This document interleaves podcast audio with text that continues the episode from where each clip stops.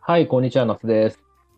こんにちは、安藤です。 Z のミステルベ始まりました。よろしくお願いします。お願いします。はい。なんか、声が、あれだよな、テンション低いね。え、本当にうん、夜だから全か然な。低くなかった。ああ、そうそうかもしれない。あ、そうだね。そういうことにしといてくれ。 そういうそういうことにしよう普通普通に、むしろ高いわ。なるほど。あの、前回ね、うん。テレモピレの戦いという、すごい胸熱な戦いが一旦終わりまして、暑かったね。 熱かったね。まあ、スパルタがめちゃくちゃ頑張ったよってお話だったんです けど、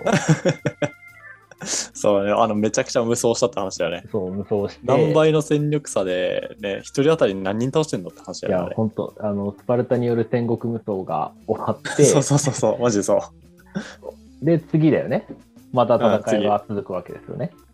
そう。俺が大好きな、おうまあ、政治家であり戦略家テミストクレスさんのはい。話ですね。サラミスの海戦の話。おうでサラミスの海戦ってなんかすごい有名だっていうイメージがあるんだけどさ、こえーれって多分聞いたことはあるっていうか、世界史の教科書は出てこないのかな、これってい。や、どうなんだろう。俺ね、サラミスの改善って聞いたことなかったよ。あ、本当で逆に俺聞いたことあったんだよね。なんでへい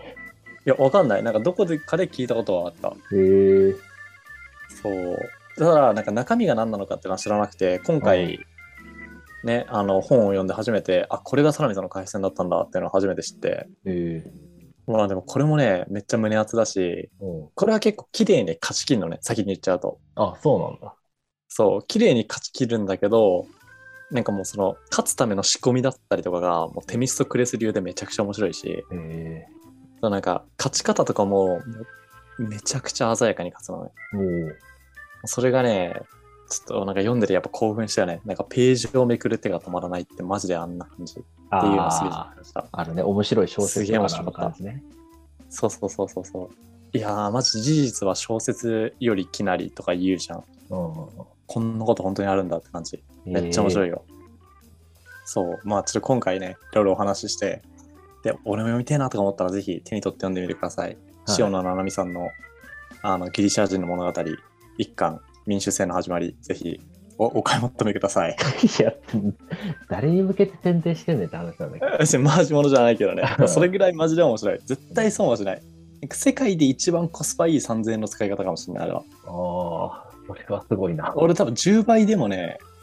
全然出す価値あるなと思ったマジか。3万でもいくいや、めっちゃ面白いよ。うん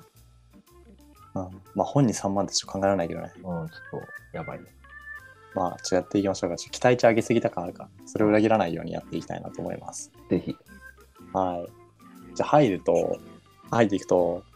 まあ、レオニダス率いるギリシャ陸上軍っていうのが、テレモピュレでこう防衛戦をしてたじゃないですか。うん。で、あのペスパルタ兵による、こう、なんていうの、あの、まあ、戦国無双が始まったけど、結局は突破されちゃうよね。うん。あのまあ、個の力だとスパルタ圧倒的なんだけどもう遠距離射撃かける物量勝負っていううんなんかもうどうしようもないような状況で結局突破されてしまいますと。はい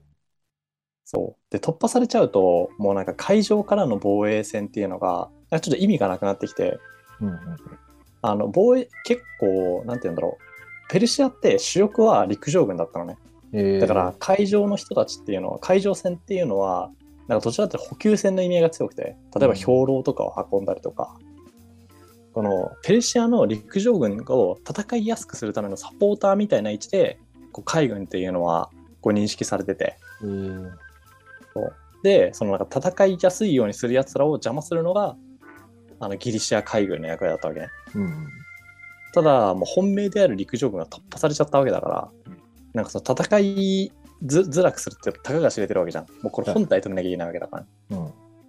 それから意味がなくなっちゃってまあじゃあ海上戦の海上の防衛性っていうところをやめてまず一旦引き上げますと、うんでもうどんどんペルシャってもうもちろん進行してくるわけじゃん、うん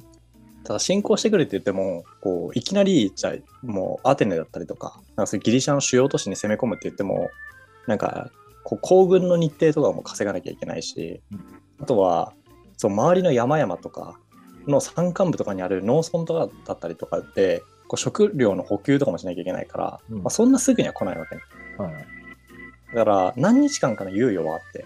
まあ、大体これが1ヶ月ぐらいだったんだけどえーそうこの1ヶ月間をそのなんその次のそのペルシャ軍とのこう激突までに備える期間としてペルこうテミスグルスがめちゃくちゃうまく掴んでこの期間をうん。で、まあ、そのテミスグレスがどんな準備をしたかでいうとうんまずその一つ目がストラテゴス・アウト・クラトールっていうお要は臨時の独裁官はいはいはい。もう俺の言うこと全部聞けよみたいなおおで実際全部聞かせられるでそれをもうみんな認めてるっていう状態おおすごい。に就任させます。で準備その2がこれ結構すごいことだなと思ったんだけどアテネ市民を強制疎開するのね。要はアテネからもう強制で引き上げさせるの。えでーアテナも空にするのね。でなんでかで言うとペルシアと陸上で決着をつけるのは分が悪いというかやっぱほぼ負けるよねっていうのはテミスクレスも認識しててうん。なんでもうペルシアをどうにかしてこう会場におびき寄せなきゃいけないわけじゃん。うん、確かに。その時にもうアテネをこう陸上に置いたままの都市としてこう守ってるんだったら要は都市の防衛戦になるわけだから絶対陸上戦になるよね。うんだからもうアテネからは引き上げちゃって場所を明け渡すと。うん。ただ人は別の場所にいるしあの会場に乗ってこない限りアテネっていう市民は移動し続けて絶対ペルシアに屈しないぞっていうことでもうまず戦闘で打ち負かすしかないみたいな状況を作るんでなるほど。でその上でペルシアはペルシアはじゃないその上でアテネは会場でしか戦わないみたいな感じでこう基本的に防衛戦争っていうのは防衛する側が場所を決められるのそんそなれルでールがねあるのね。あそうそうこれ結構ねあの古代の戦争ってそういうルールらしいんだけどえ防衛する側が場所を決められるんだけどこの時アテネはもう会場で決め会場で戦わない限りもう防衛戦争としては認めないっていうのをこう強く押すのー、ああ、なるほど。でこの海上戦で勝たない限りペルシアの支配っていうのは認めないぞみたいな態度が出ることによってペルシア VS もうギリシャをあの海上でやるっていうところに持ってくんだけど、まあ、そのための準備として強制疎外っていうのを行います。なるほど。 これ1ヶ月だってとんでもないなと思ったけどね確かにね、今でも無無理やよな。そう今でも結構きつい電車とかがある今でさえ相当きついと思うけど、うんそれをアテネって市民何万だっけなんか5万とか10万いってないぐらいなんだけどえー結構多いね。そうそう、でも結構多いんで、本当に。なんか東京の23区のうちの1区とかってそれぐらい、さすがにもうちょい多いか。うんでも本当にそういうレベルだよね。だかうんらそこから1ヶ月後に人がいなくなるのすごいね。でしかもその中で犬とか猫まで含めていなくなってたらしいのね。だうんからもう本当にマジで誰も一人一人いないとか、本当に、なんていうの、そんな感じ。えーそう。これが準備その2。はまあ、いかにこう、ストラテゴス・アウト・クラトールっていう独裁官の権力が強いかっていいうのや、と、そういうことだよね。そう。あとテミストクレスがいかにこう、テキパキね、うん。物事を進められるかっていうのが象徴的なエピソードで。で、準備その3が、これもテミストクレスっぽいなと思ったんだけど、なんかその決戦の場所をそのサラミスのかサラミスにするのか、それとも別の海戦にするのかで結構割れたんだって、えギリシャ連合のまあ間でね。うんうんで、とはいえテミストクレスはもう戦略の話とかもあるわけだから、もう絶対サラミスがいいと。うんでも、屈してくれないポリスもいると。うん最終的にどうやって解決したかでいうと、もう脅迫。サラミスで戦わないと、うんあのペルシア連合軍の方に俺行っちゃうよみたいな感じで、テミストクレスは脅して、そのサラミスを強制的に選ばせたらしい。ああ、え、めっちゃやりそうじゃないテミストクレス。なんかこういう気づいたらこうしますみたいな。他のポリスからしたら、もう行っちゃったらもう一気に征服されて終わるもの、その自分の終わる領終土わるっていうか。で海軍なんてもう全体のうちの、まあ、560%はアテネなわけだから確かに。もう一気に戦力半分以下みたいな感じになるの。でなったらもうそんなこと言われたらもうサーミスしかないわけじゃん。だかうん、間違いない。らもうテミストクレスがねいかに目的のためには手段を選ばないかっていうのがねいやまたここにも現れてるよね。ー、はい。でもまあ戦争ってこういうことなんだろうなとは思うけどね。まあ確かにこれぐらいしないとね、うん無理やん。もう議決、議決権というか、なんていうの、この独裁感を利用して、そうそうそう。えでもなんだけど逆にここまでこうなんていうの独裁的というかさうんなんか脅迫によって言うこと聞かせるみたいなエピソードって、なんか各名称でそんなに残ってるわけじゃないのよ。どちらかというと聞き入れがいいとかいう人たちの方が残ってるわけだから、うんまあなんかテミストクレス流のさ、匂いというか風というか、まあめっちゃテミストクレスだなって思うよね、やっぱりこのエピソードは。はい。で、その準備その4ね。うんなんか前回のポッドキャストで、当編追放って言ったの覚えてるああ、あのね、覚えてますよ。壺とかの、あの、そうそうそうそう破。片とかにね、いろいろ書いて多数決を取るやつね。そうそう。で、なんか多数決で追放しますって言われちゃった人は、うんなんか10年ぐらい、ね、アテネに近づけないやつがあったと思うんだけどうん、当編追放した人たちを本国に戻すんだよ。へこれなんでかで言うと、なんか前回も言った気がするんだけど、当編追放されたような人たちって名門の出の人たちが多いんだよね。え。うん。うん。あの教養人が多くて。うんで教養人が多いってことはなんか戦争指揮とかで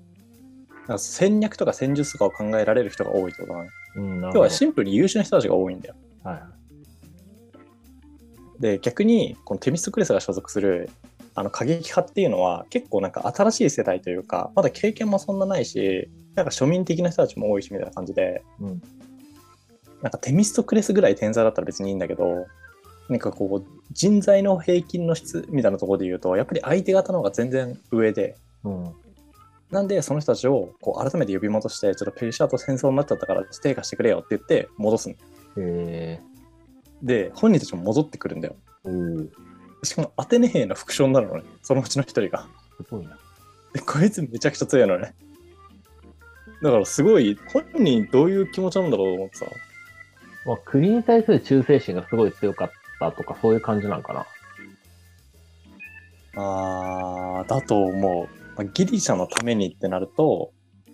結構、なんか過去の確執とかは一旦横に置いといて、うん。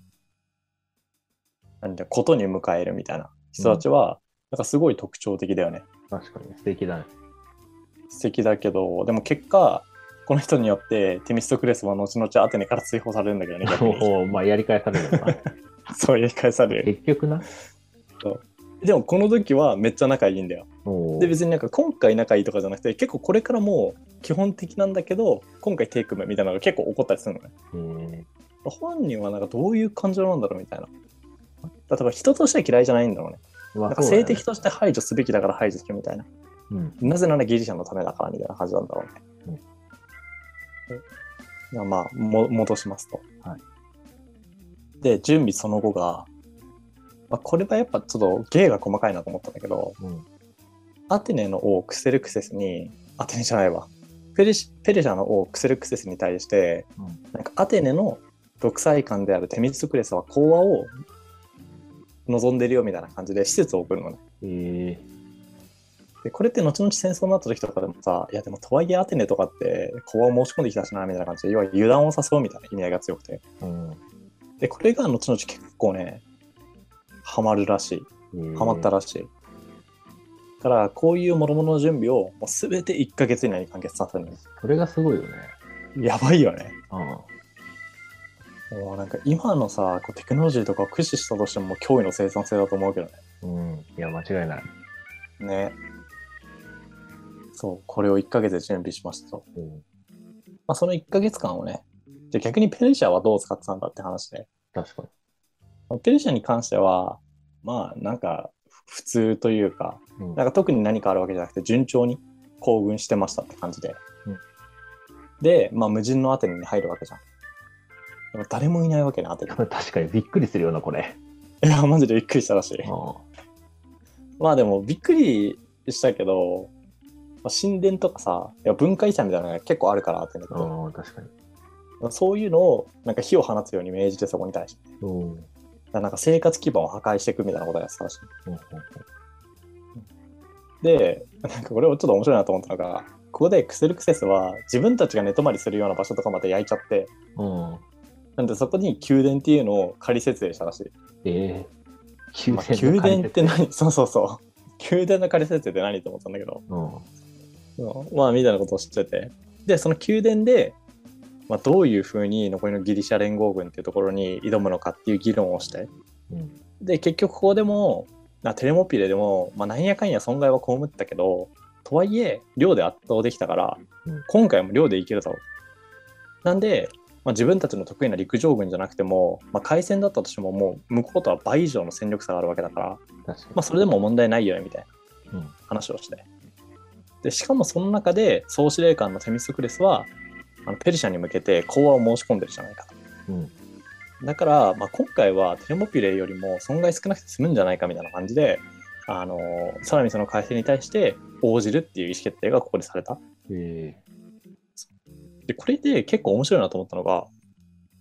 このクセルクセスが、このどこで戦うかギリシャ連合軍とーうん。っていう会話をしてたときに、なんか最終判断何でしたかというと多数決なのね。えーそうでこれの何が面白いかというと、まあ、ペルシャって本当は先制君主だから、まあ、要は絶対王政なわけだよ基本的にはね、うんだからもうクセルクセスが言うことはもう全部正解正しいしなんかもうクセルクセスが白といえばカラスも白く見えるみたいな世界なわけね本当は確かに。なんだけどこのクセルクセスは性格的にはめちゃくちゃ民主的だったのうん。だから実際こう多数決とかで人から意見を募らないっていうのはありえなかったしで最終意思決定も多数決で決めるっていうもう本当民主制の鏡だなみたいな人だった人だったらしい、うんで逆にテミストクレスはもうテミストクレスの所属してるポリスであるアテンっていうのは民主制の国なわけじゃん間違いないね。なんだけどテミストクレスの行動とか見るとさもうめちゃくちゃ独裁的だし、うんもう勝手に全部自分でやっちゃいましたみたいなことをやってるわけだから、うんもうなんかめちゃくちゃ非民主的だなと思ってて確かに。でこの対比がすごい面白いなと思ってで結局勝つのってテミストクレスだからなんうん。かすごいいろいろ考えさせられるよねこう民主制の国にいる身としては確かにね。まあ、まず民主主義とか、なんか民主制を勉強するときにあってには100%出てくるし、そうそああなんかそういう国がこの有事の際にはう、うん、非民主的になるっていうのもだいぶ面白いよね。しかも有事の際にはじゃなくてなんか次の次ぐらいにやると思うんだけどう。アテネのなんかもうライジングの頂点みたいなんうん。一番来てる時のアテネも、まあ、一応民主制ではあるんだけどペリクペリクレスっていう超天才的な独裁官がいてえー、で本当にこれもういろんな歴史家とかが体制としては民主制だけどでも実態としては独裁制だよねっていうふうに評価するぐらいペリクペリクレスがまあ独裁的な知性を行うのえー、でもそのペリクレスの時代にアテネってもう頂点になるわけだからああなるほど。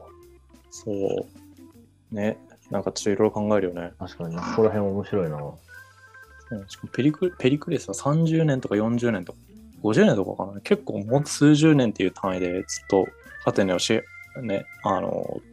取り仕切ってたらしいからね、まあそうなんですよ、まあ、ちょっと話が戻ると、まうん。あそんなこんなであの場所はサラミスの改正に決まりましたと、はい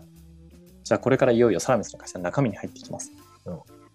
でこれの時にねやっぱ回線ってさすごい音声で伝えるの難しいなと思うんだけど、うんまあちょっと頑張っていくか確かに、絵を思い浮かべるの難しいよね、地上戦よりも。そうそう。まあ、地上戦も難しくないなんかさ、ここで完全包囲がなされたとかってさ、頭の中で想像するの結構難しくない、確かに無理だね。なんか東西南北とかを思い浮かべながらさ、本とかいうものも結構まあまあ難しいじいやー、そう、あの、結構無理だね。ゃん。そう。あれと、ね、あの、あれよりもちょっと難しいからさ、うん。なんかもうパワーポ欲しいなとか思うけど、あの、Google マップとかを見ながら俺本読んだりするからね。ああ、わかる。歴史とかを読むとそうなるよね。そう、なんとかの谷とか出てきたら、そこ見て、はいはいはいあ、こんな感じで、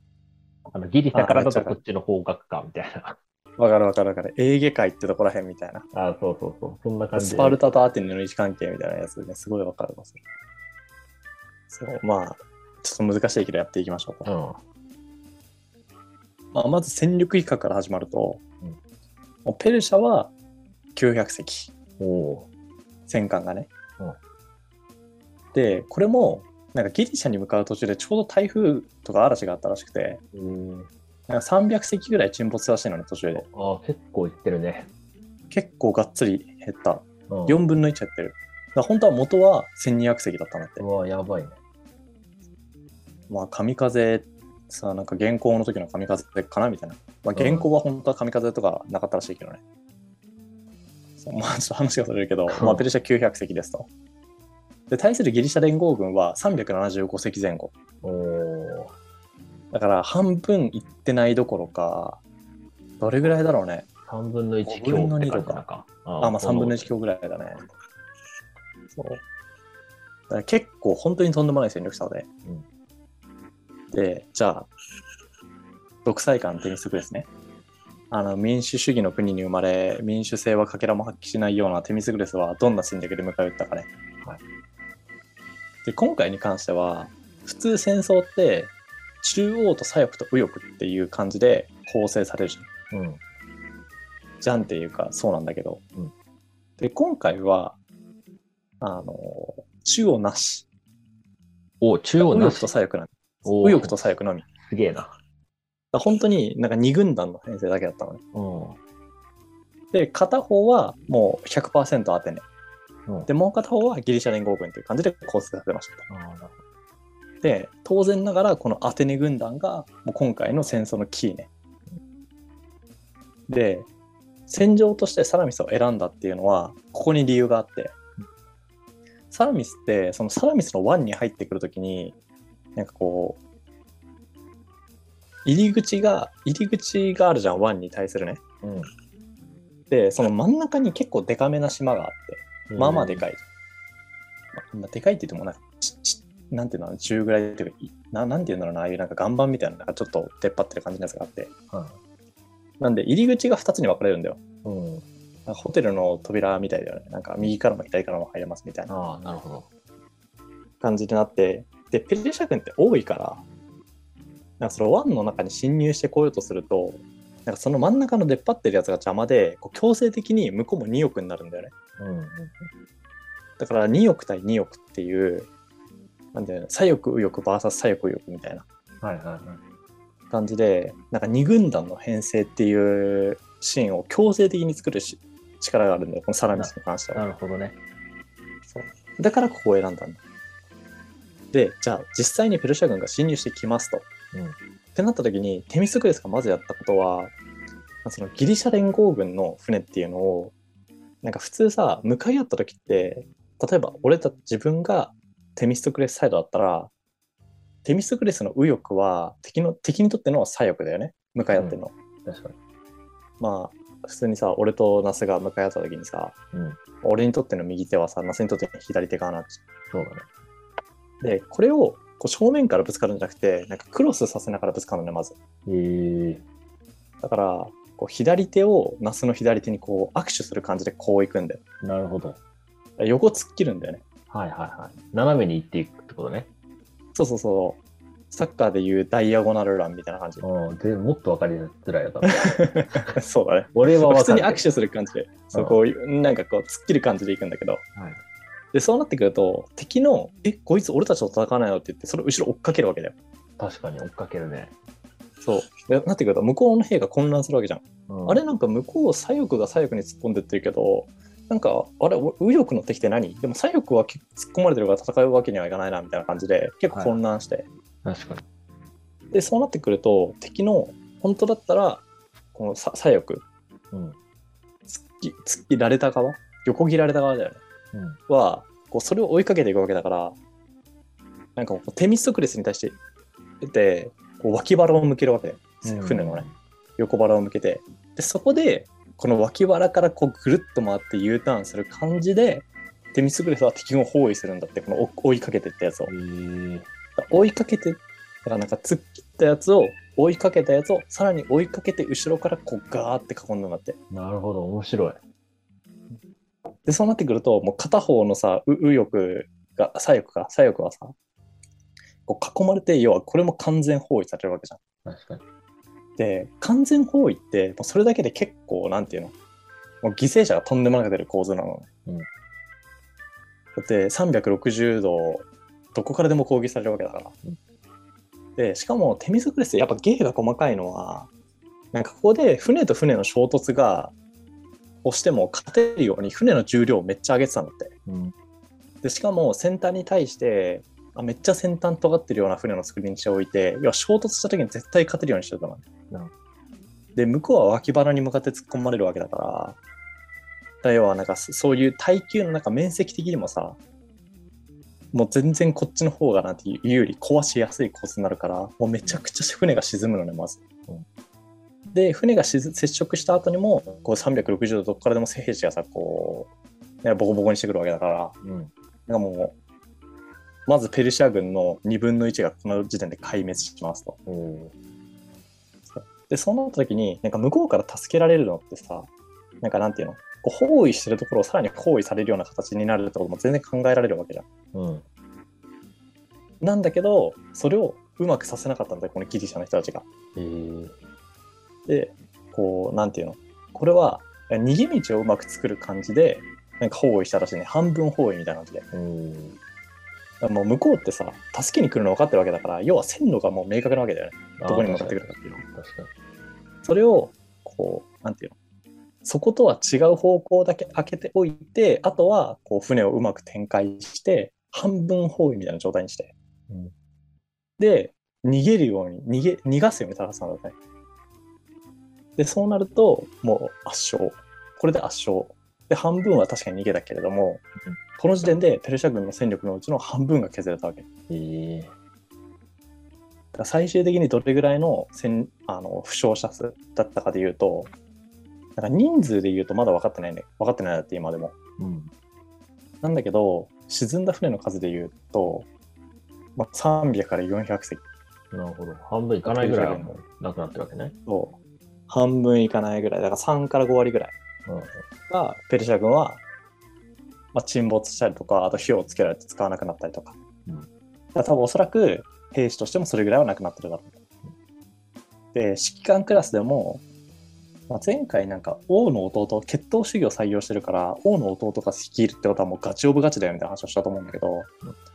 今回もその王の弟が率いてて、その方も亡くなってます。で、対するギリシャ軍の負傷に関しては、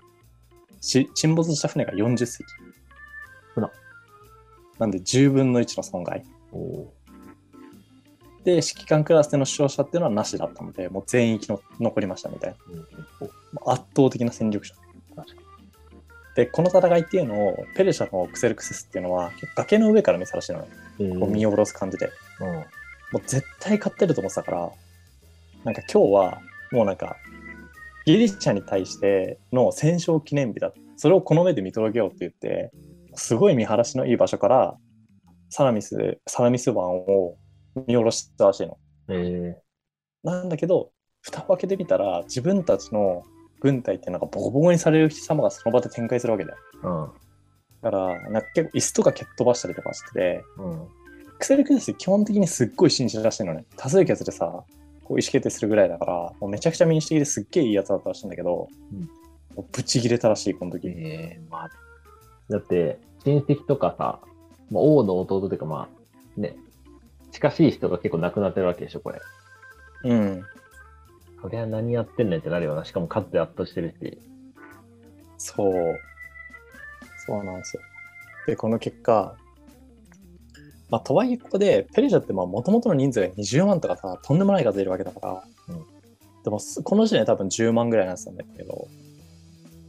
もうテレモピュレで半分やられて、あ、違う、10分の1やられて、もうちょいか25%ぐらいやられて、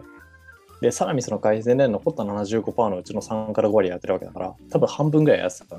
もうこれが次につながっていくんだけど、次がもういよいよラストの改正になるプラタイヤの陸戦っていうのがこの後控えてるんだけどうん。ただもうこの時点でクセルクセスはもう嫌になっちゃってるんだよええもうギリシャにいたくないみたいなああ、もう勝てねえじゃん、みたいな感じってこと。そうそうそう勝てねえじゃんだしなんかもう勝てたとしても俺が率いるの嫌だみたいな感じになってるんだよ なるほどね。でも気持ちわかるよねまあ、確かに。プレッシャーもとんでもないだろうしうん。うんもうちょっと嫌だなっててうんで、それを指した、こう、ペルシャの、なんかぐ、配下の一人が、うんまあ、まだ兵士も余ってますし、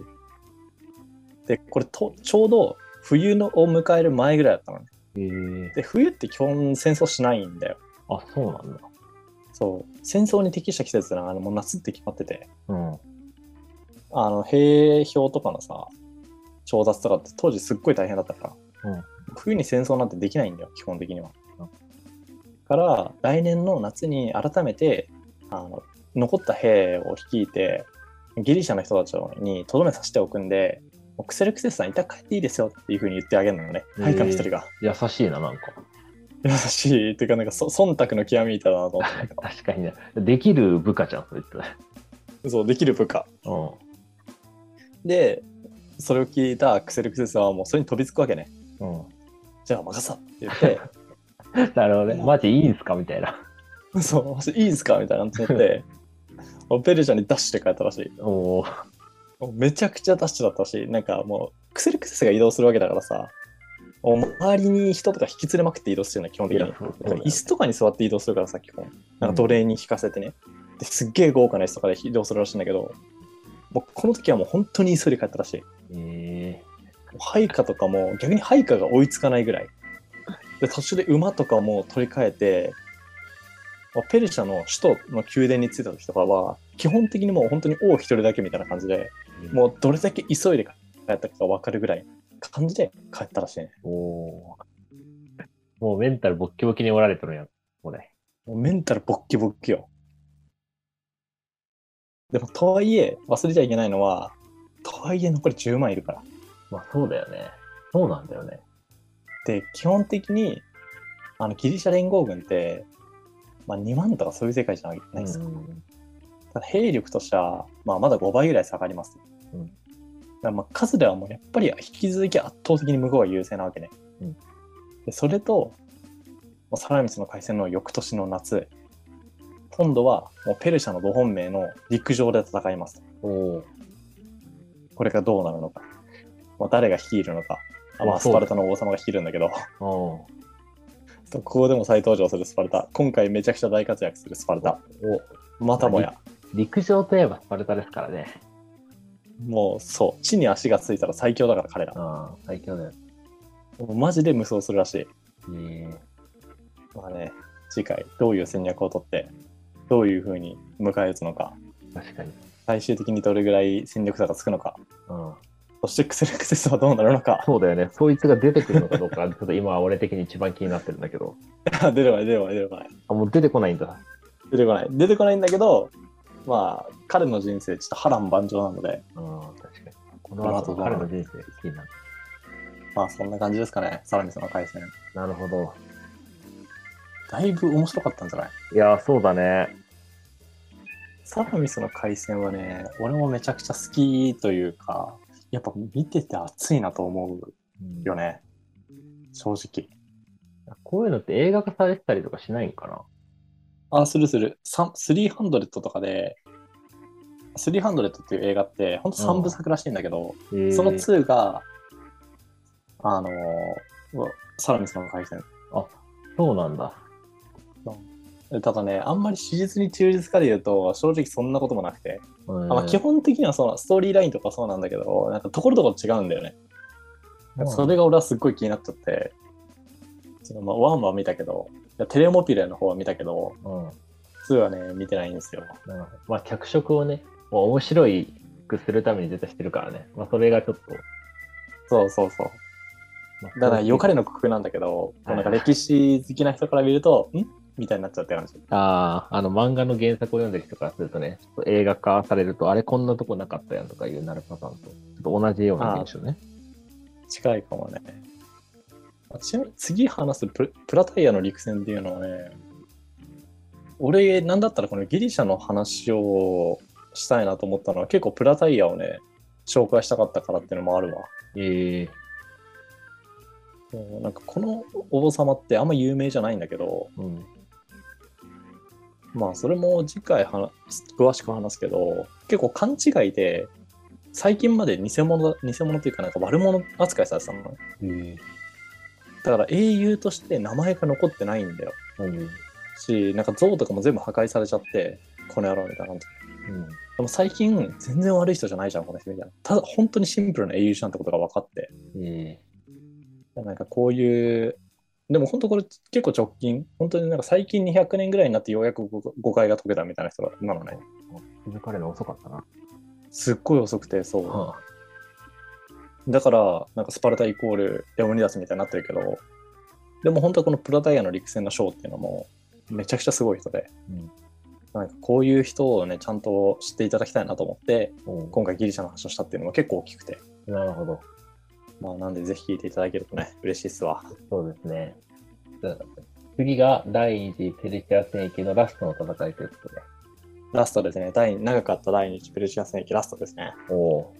ー。ちょっとね、どんな感じになるのか、結末が気になるので、ぜひ次回もね、聞いていただけると幸いですということで。はいよろしくお願いしますはい。ちょっと今日はこんなところで終了ですね。はい、はい。では、また次回もよろしくお願いします。はい、お願いします